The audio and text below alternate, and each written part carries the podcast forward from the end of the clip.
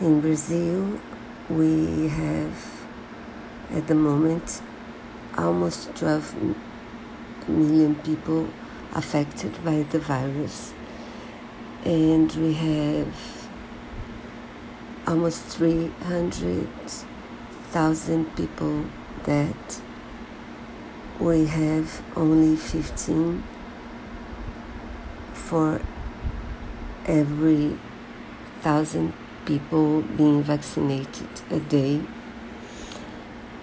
So the situation is really sad. In my state, São Paulo, the number of deaths uh, increased in 75% in a week. So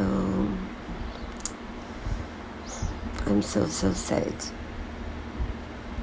I'm so, so sad.